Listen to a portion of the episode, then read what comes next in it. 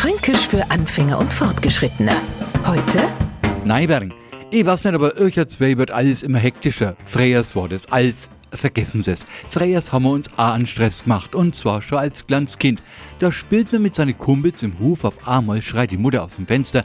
Komm, Etzertler, das Essen ist fertig. Na, na, grad Etzertler, also schnell nauf. Hier kockt es Essen neigeschlicht und wieder no weiterspielen. Spätestens jetzt hat man sie auch gemeint, jetzt doch halt nicht so neibergen, dir wird's ja nur schlecht. Was mir Etzertler immer wurscht war, weil Essen hat bloß aufgehalten. Und das mit dem Neibergen hat später nicht aufgehört.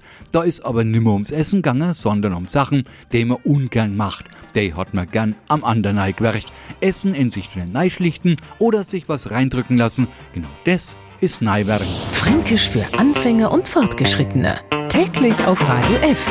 Und alle Folgen als Podcast auf podu.de.